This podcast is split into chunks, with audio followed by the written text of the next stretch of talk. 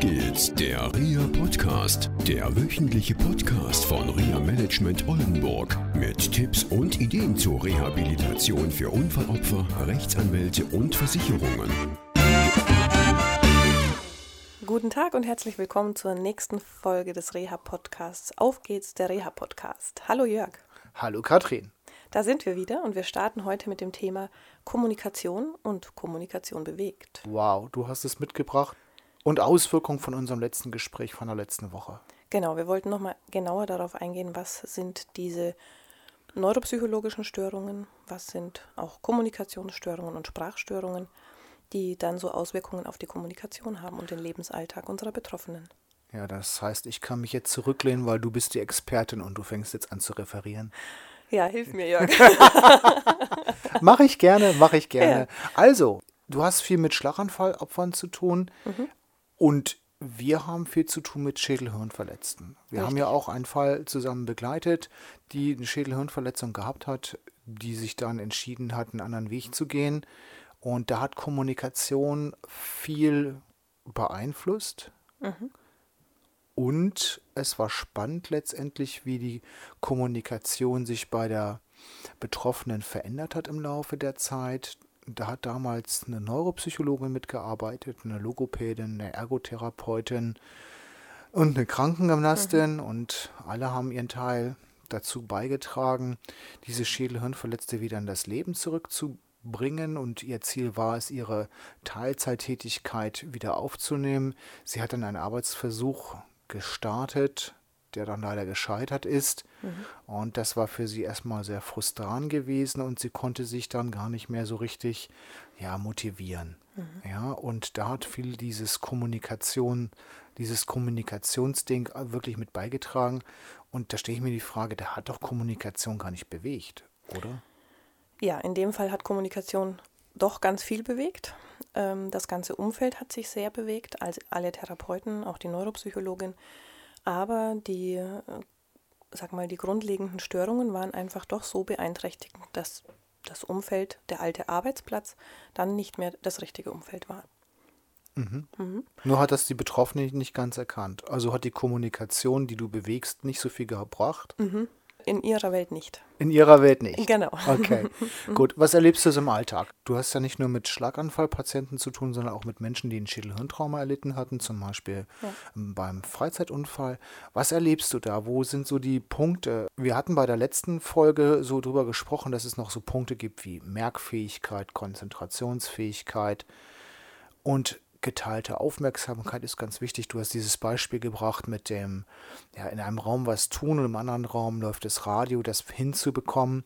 Ja, und dann stellt sich für mich auch immer die Frage, was haben Angehörige damit zu tun und worum geht es eigentlich wirklich bei der Kommunikation? Und die nächste Frage, siehst du, jetzt habe ich wieder den Redeanteil übernommen, aber es ist nicht schlimm. Was ist eigentlich mit dieser Aphasie? Mhm. Also das habe ich nicht immer so ganz verstanden. Vielleicht kannst du mir da ein bisschen was zu erzählen. Mhm. Also ich beschäftige mich natürlich hauptsächlich im Bereich der Sprache, das heißt im Bereich der Kommunikation und der Sprach- und Sprechstörungen, zum Beispiel der Aphasie.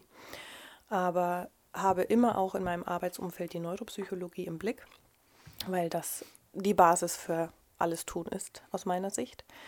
Und im Bereich der Neuropsychologie gibt es eben diese Teilleistungen wie Konzentration und Merkfähigkeit. Die Merkfähigkeit, ich fange mal an, verschiedene Bereiche zu erklären. Die Merkfähigkeit ist für uns im Alltag ganz wichtig für das, was wir getan haben, dass wir das wissen, dass wir zwischendurch vielleicht auch mal was anderes machen können und trotzdem wieder zurückfinden zu dem, was wir vorher getan haben. Mhm. Dass ich weiß, okay, ich habe zum Beispiel vorhin schon einen Einkaufszettel geschrieben, habe den da und da hingelegt, finde ihn wieder und kann dann losgehen. Oder ich kann ähm, mir Termine, die ich vereinbart habe, merken. Wenn ich es will. Wenn ich es will, ja. Das ist natürlich immer noch mal eine andere Sache. Genau. Spielt das in deiner, Arbeit, in deiner Arbeit eine Rolle, dass Patienten auch sich Dinge rausnehmen und sagen, okay, das will ich mir merken und das will ich mir nicht merken? Kann man das unterscheiden? Mm, das ist tatsächlich eher ein Punkt, über den wir mal gemeinsam lachen.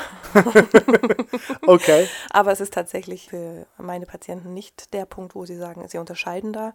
weil sie durch ihre Störung letztendlich so verunsichert sind, dass sie erreichen wollen, sich alles zu merken. Ja, ich bin nur Ja. drauf gekommen, weil in meiner Familie gab es mal eine ältere Person und die hat angeblich eine Schwerhörigkeit gehabt und die Schwerhörigkeit war dann nicht da, wenn sie was hören wollte. Das fand ich immer so lustig. Deswegen die Frage, ist das mit der Merkfähigkeit ähnlich? Die Diskussion hatte ich tatsächlich gestern Abend auch mit Freunden, ja. Genau. Ja. Was will man hören und was will man, was kann man nicht hören? Okay. Ja. Und Hören äh, spielt dann auch bei dir eine ganz wichtige Rolle. Ähm, weniger das Hören. Das Hören ist in der Regel nicht geschädigt. Das heißt, das Ohr funktioniert, auch die Übertragung dessen, was wir hören. Aber die Verarbeitung im Gehirn funktioniert häufig nicht mehr. Das heißt, die Entschlüsselung. Aber dazu würde ich später gerne bei der Aphasie kommen. Okay. Das mit den Terminen und der Merkfähigkeit ist tatsächlich wirklich eine Aufgabe für viele meiner äh, Betroffenen. Das heißt, dass sie es sich nicht merken können, wenn sie einen Arzttermin vereinbart haben. Ja? Und dann ist natürlich klar die Folge, was im Alltag passiert, wenn ich zu diesem Termin nicht erscheine. Ja. Ja, und das ist unangenehm für die Patienten. Sie fühlen sich selber dabei ja nicht wohl. Ja. aber können es, sage ich mal, ohne Strategie und Anleitung auch nicht abstellen. Und du vermittelst eine Strategie. Mhm. Wir vermitteln Strategien und helfen dabei, einerseits natürlich die Merkfähigkeit auch zu verbessern, diese Leistung zu trainieren. Ja. Auf der anderen Seite aber eben auch Strategien für den Alltag, wie gehe ich damit um. Okay, wenn du von Mhm. wir sprichst, heißt das, du arbeitest noch mit wem zusammen? Ich spreche ganz allgemein von Therapeuten, die schon diesen Ansatzpunkt haben. Okay, und Ja. wer kümmert sich Mhm. um Merkfähigkeit? Ist das ja, in der Logopädie, in der Sprachtherapie, ist Mhm. das ein Punkt und der geht zusammen mit wem? Der geht zusammen mit Ergotherapie und der geht zusammen vor allem mit Neuropsychologie. Okay, Neuropsychologie Mhm. muss ich mir wie vorstellen? Es ist ein Psychologe und oder eine Psychologin? Mhm, Das ist eine spezielle Ausbildung, die tatsächlich auch Neuropsychologie heißt Ja. und die sich ganz gezielt mit äh, vor allem äh, vielen Tests, also das heißt, Neuropsychologen können erstmal grundlegend ermitteln, wo liegt denn die Störung, welche Ja. Teilbereiche sind gestört Ja. ähm, und dann aber auch die Therapie, die ja zum Beispiel am Computer erfolgt, durch ein Computertraining, aber auch durch ein Alltagstraining, diese Teilleistungen ja, wieder zu stabilisieren oder zu verbessern Ja. und Strategien für den Alltag anzuleiten. Das heißt, dass man zum Beispiel in der Neuropsychologie mit den Betroffenen ein Gedächtnistagebuch erarbeitet. Okay. Ja. Mhm. Eine Frage, wie würden unsere Zuhörerinnen und Zuhörer einen guten Neuropsychologen erkennen? Das würde ich tatsächlich ausweiten auf alle Therapeuten, also gar nicht nur auf die Neuropsychologie. Ja. Gute Neuropsychologen und Therapeuten erkennt man daran, dass sie den Betroffenen konkret nach seinen Zielen fragen, Ja. mit ihm Ziele formulieren. Also man kann ja dann als Fachperson Vorschläge unterbreiten, Ja. was man empfiehlt, woran man arbeitet. Das kann häufig der Betroffene selbst gar nicht beurteilen ne, oder nicht umfassend genug. Und wenn dann beide die Ziele für sich formuliert haben, dass man dann eine, ja, wieder eine Schnittmenge im Grunde findet, woran man arbeitet Ja. und für beide diese Ziele transparent sind. Okay. Das heißt, dass die für beide bekannt sind. Ich mache das ganz häufig auch ähm, schriftlich. Ja. Ja, gerade wenn wir mit Aphasie zu tun haben, werden wir gleich hören, warum. Notiere ich mit den Betroffenen gemeinsam die Ziele in ganz einfacher Form, vielleicht auch mal mit einem Symbol dabei, weil er nicht lesen kann. Ja. Aber auf jeden Fall muss ich sicherstellen, dass er das verstanden hat, woran wir arbeiten. Okay, also leichte Sprache ist ein wichtiges Thema für euch? Leichte Sprache ist auf jeden Fall ein wichtiges Thema. Ich weiß nicht, ob all unsere Zuhörer wissen, was das ist, leichte Sprache. Nein, ich glaube nicht. Ja. Du siehst bei mir gerade ein Fragezeichen, Ja. also erklär es mir einfach mal.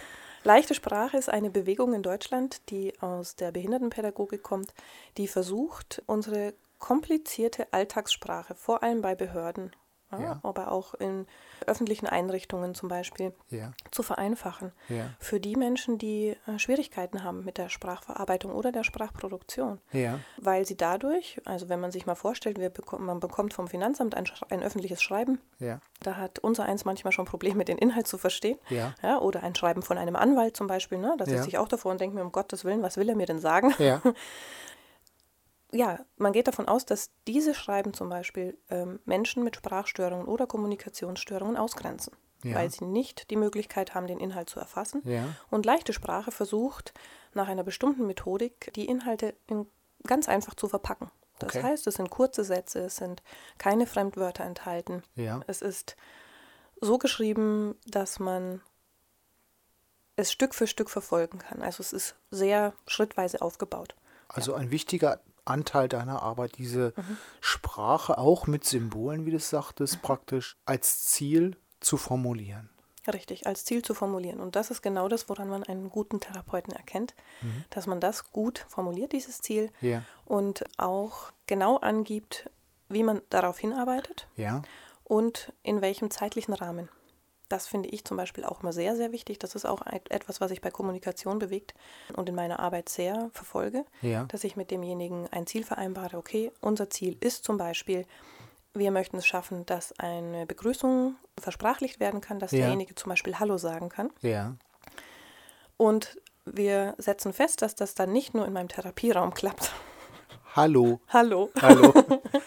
Gut. Ähm, Hallo ist schon schwierig für den einen oder anderen? Für den einen oder anderen, ja kann das schon sehr schwierig sein. Wow. Ja. Und das Ziel, das wir vereinbaren, ist, der Betroffene schafft es, auf dem Flur der Einrichtung zu mindestens fünf Personen Hallo zu sagen. Ja. Und dieses Ziel erarbeiten wir innerhalb von zum Beispiel vier Wochen. Gut. Mhm. Jetzt kriege ich immer wieder mit, das hat nicht zwingend was mit deinem Thema zu tun, mhm. dass Reha-Einrichtungen oder die Räumlichkeiten von Therapeuten das eine sind und dann kommt das Leben in der freien Wildbahn, mhm. dass dann Grenzen auf einmal da sind. Also bei Rollstuhlfahrern zum Beispiel, dass auf einmal sie kommen aus dem, aus dem querschnittgelähmten Zentrum in Hamburg zum Beispiel oder im Bergmannsheil in Bochum und kommen raus. Sie haben zwar dieses Outdoor-Training gehabt, nur draußen sieht das alles total anders aus mhm. und kommen dann wirklich an ihre Grenzen und brauchen auch in vielen Dingen Hilfen. Wie, wie sieht das bei dir konkret mit der Sprache aus? Also es geht jeder, nachdem fünfmal Hallo auf dem Flur gesagt worden ist, geht er aus der Einrichtung raus und sagt dann Hallo. Hallo. Und, Gott, und nach dem Hallo sollte ja was folgen. Ja, genau. Also das ist schon häufig zu beobachten, dass auch Therapeuten das versuchen, nach draußen zu bringen. Also nicht nur in meinem Umfeld, sondern auch andere Therapeuten, die ich besuche ähm, zum Beispiel mit den Betroffenen in die Bäckerei zu gehen und das auch da zu trainieren. Ne? Ja. Also ich gehe mal weg von dem Hallo, sondern vielleicht dann auch noch andere Inhalte, ne? dass ja. man ein Brötchen kaufen kann.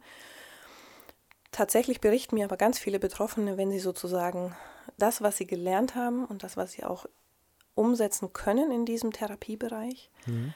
dass sie das dann nicht mehr schaffen, wenn sie auf ein anderes Umfeld treffen. Kannst du mal ein Beispiel nennen? Mhm. Ganz konkret hat mir äh, letzte Woche ein Mensch mit Aphasie eine E-Mail geschrieben, er kann schreiben, dass er so tolle Erfolge erzielt hat im Bereich der Therapie, die ich mit ihm durchgeführt habe.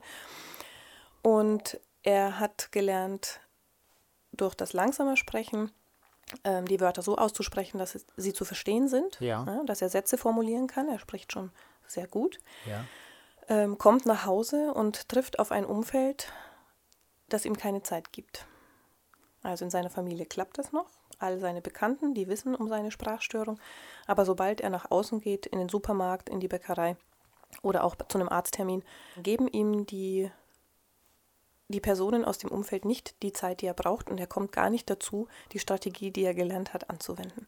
Lernst du ihm dann eine neue Strategie mit dieser noch bestehenden Einschränkung umzugehen, dass er auch ganz normal beim Einkaufen, beim Bäcker oder im Supermarkt das umsetzen kann, was er gelernt hat? Mhm. Das wäre der nächste Schritt sozusagen, dass man sagt, okay, wir merken, mit dem langsam Sprechen kommt er so noch nicht klar, weil das ja. Umfeld ihm nicht die Zeit gibt. Ja. Dann wäre die Strategie zu sagen, okay, er muss das Umfeld ganz klar darauf hinweisen, zu sagen, stopp, ich ja. brauche Zeit zum Sprechen. Bitte geben Sie mir diese Zeit. Okay. Genau. Also du hängst ihm keine Schilder rum, stopp, Sie müssen langsam sprechen oder so. Umhängen würde ich es jetzt nicht. Tatsächlich habe ich aber auch schon mit Betroffenen gemacht, dass er sich gewünscht hat, dass er ein Kärtchen bekommt, auf dem das steht. Okay. Ja, weil er vielleicht in der Situation so nervös wird dann und so ja. aufgeregt ist, dass er es dann auch nicht formulieren kann. Ja. Aber das wird, das finde ich auch ganz wichtig, woran man einen guten Therapeuten erkennt. Ja. Immer mit dem Betroffenen abgestimmt. Ja. Ja, was er sich vorstellen kann, wie er im Alltag damit umgeht. Ja. Ich muss es ja nicht tun sondern ja. er muss es machen. Ja. ja. Und das ist ganz wichtig, dass man guckt, was kann er leisten und wie ist es gut für ihn. Okay. Ja. Jetzt hast du ein paar Mal das Wort Aphasie mit einfließen lassen. Was mhm. ist das genau? Was muss ich mir darunter vorstellen? Ja, eine Aphasie ist eine Sprachstörung, die nach einem neurologischen Ereignis auftreten kann. Ein das, Ereignis ist was? Das ist zum Beispiel ein Schlaganfall oder ein Schädelhirntrauma. Ja. Das heißt, die Gehirnstrukturen werden verletzt oder geschädigt, je nachdem, ob Schlaganfall oder Schädelhirntrauma. Und der Schlaganfall oder das Schädelhirntrauma tritt im Bereich der Sprache im Gehirn auf. Aha, du hast Sprache im Gehirn. Man hat Sprache im Gehirn, ja. Und wir haben so viel im Gehirn. ja, also es gibt ein Sprachzentrum. Es gibt ein Sprachzentrum. Wo liegt das ungefähr Verschiedene? Sprachzentren, wir sagen Oh, es mal ganz so. viele. Genau, also so einfach ist unser Gehirn auch nicht aufgebaut. Das Ja. haben wir in den letzten Jahren in der Wissenschaft auch erforscht, dass es tatsächlich ganz viele Bereiche gibt, die daran beteiligt sind. Ja. Zum Beispiel beim, beim Sprechen. Und bei den meisten Menschen, die jetzt zum Beispiel rechtshändig sind, liegt es aber in der linken Gehirnhälfte. Ja. Ja. Wenn ein Schlaganfall zum Beispiel in der linken Gehirnhälfte auftaucht, kann es sein, dass es dann zu einer Aphasie kommt. Ja. Das ist eine Sprachstörung, die sich auf verschiedene Bereiche auswirkt. Unser, unsere Ja, Sprache. Was ist das jetzt konkret? Also du redest immer so um heißen Brei Ja, rum. Also was ich ist jetzt ganz das konkret. Ja. Genau das kommt jetzt, Jörg. Ah, okay. Ja. Das heißt, die Betroffenen haben Probleme mit dem Sprachverstehen, mit dem Sprechen an sich, ja. mit dem Lesen und dem Schreiben. Sprachverstehen bedeutet was? Sprachverstehen äh, machst du jetzt gerade. Ich rede, du hörst mir zu und musst den Inhalt, den ich dir erzähle, verstehen. Ja, versuchen, ja. Versuchen. Danke. Nein, mir ist es schon klar. Ja. Also Sprache verstehen heißt es einmal erstmal die Wörter Mhm. zu verstehen und auf der anderen Seite, ich kriege einen Brief, was du sagtest, Mhm. äh, vom Finanzamt und ich verstehe den Inhalt nicht oder ich verstehe nur Teile. Genau, wobei das sind schon wieder zwei Bereiche. Das würde Ja. schon wieder eher ins Lesen fallen. Okay. Also Sprachverstehen ist tatsächlich die gesprochene Sprache verstehen. Ja. Das heißt, ich sage zum Beispiel das Wort Baum Ja. und du hast konkret ein Bild in deinem Kopf nun. Der hat auf jeden Fall einen Stamm, der hat Wurzeln, der hat Blätter. Vielleicht sieht dein Baum ein bisschen größer aus leid, meiner. mein, mein Baum hat keine Blätter und Nein. Er, nein, er steht im Winter da. Ja, genau. Siehst du, so individuell ist Sprache. Aber es gibt eine Schnittmenge an Gemeinsamkeiten von unseren Bäumen. Ja. Ja? Und du kannst den Inhalt sozusagen entschlüsseln von diesem Wort Baum. Ja. Ne? Du verknüpfst dieses gehörte Baum mit deinem gelernten Wissen. Ja. Und dadurch kannst du meinen Inhalt entschlüsseln. Ja. Ein ganz konkretes Beispiel, wie sich das für Menschen mit Aphasie anfühlt, weil das dann da nicht mehr oder in manchen Fällen nicht mehr funktioniert, ist es, wenn wir nach China reisen. Ich Nach bin, China, man merkt, du Ja. kommst aus Bayern. Genau, ich bin des Chinesischen nicht mächtig. ja, und wir hören die Leute sprechen mit uns. Unser Gehör funktioniert, Ja. ja, aber ich kann den Inhalt nicht verstehen, was derjenige mir sagen möchte. Ja. Und im Grunde ist es vom Gefühl her sehr ähnlich für einen Menschen mit Aphasie. Okay. Das andere, was du angesprochen hast, ist, wenn du einen Brief bekommst und du liest ihn und kannst den Inhalt nicht verstehen. Ja. Das nennen wir Lesesinnverständnis. Ja. Das heißt, der Sinn des Gelesenen muss verstanden werden. Okay. Also angenommen, es steht geschrieben das Wort Baum Ja. auf einem Blatt Papier und auch da kannst du dann diese geschriebenen Buchstaben wieder verknüpfen mit deinem Wissen und dann hast du wieder deinen Baum im Winter. Okay. Ja. Ja. Danke. Auch das kann nicht funktionieren. Das heißt, es hat nichts mit dem Sehen zu tun. Derjenige sieht es, er äh, guckt in die Zeitung, er sieht, da ste- steht was Geschriebenes, aber er versteht den Inhalt nicht. Ja. Ja, das hat wahnsinnige Konsequenzen, sowohl das Sprachverstehen als auch das Lesesinnverständnis, weil man die Information nicht aufnehmen kann. Okay. Ja. Mhm. Wo du gerade bei vielen Informationen bist. Wir haben unheimlich viel jetzt heute, jetzt in dieser Mhm. Folge schon mitgenommen. Können wir da aber in der nächsten Folge nochmal weitermachen? Da machen wir weiter auf jeden Fall. Okay. Also ich wünsche allen eine schöne Woche und ja, dann hoffentlich bis zur nächsten Woche. Genau. Tschüss. Tschüss. Das war eine Folge von Auf geht's, der REA Podcast, eine Produktion von REA Management Oldenburg. Weitere Informationen über uns finden Sie im Internet unter www.reamanagement-oldenburg.de.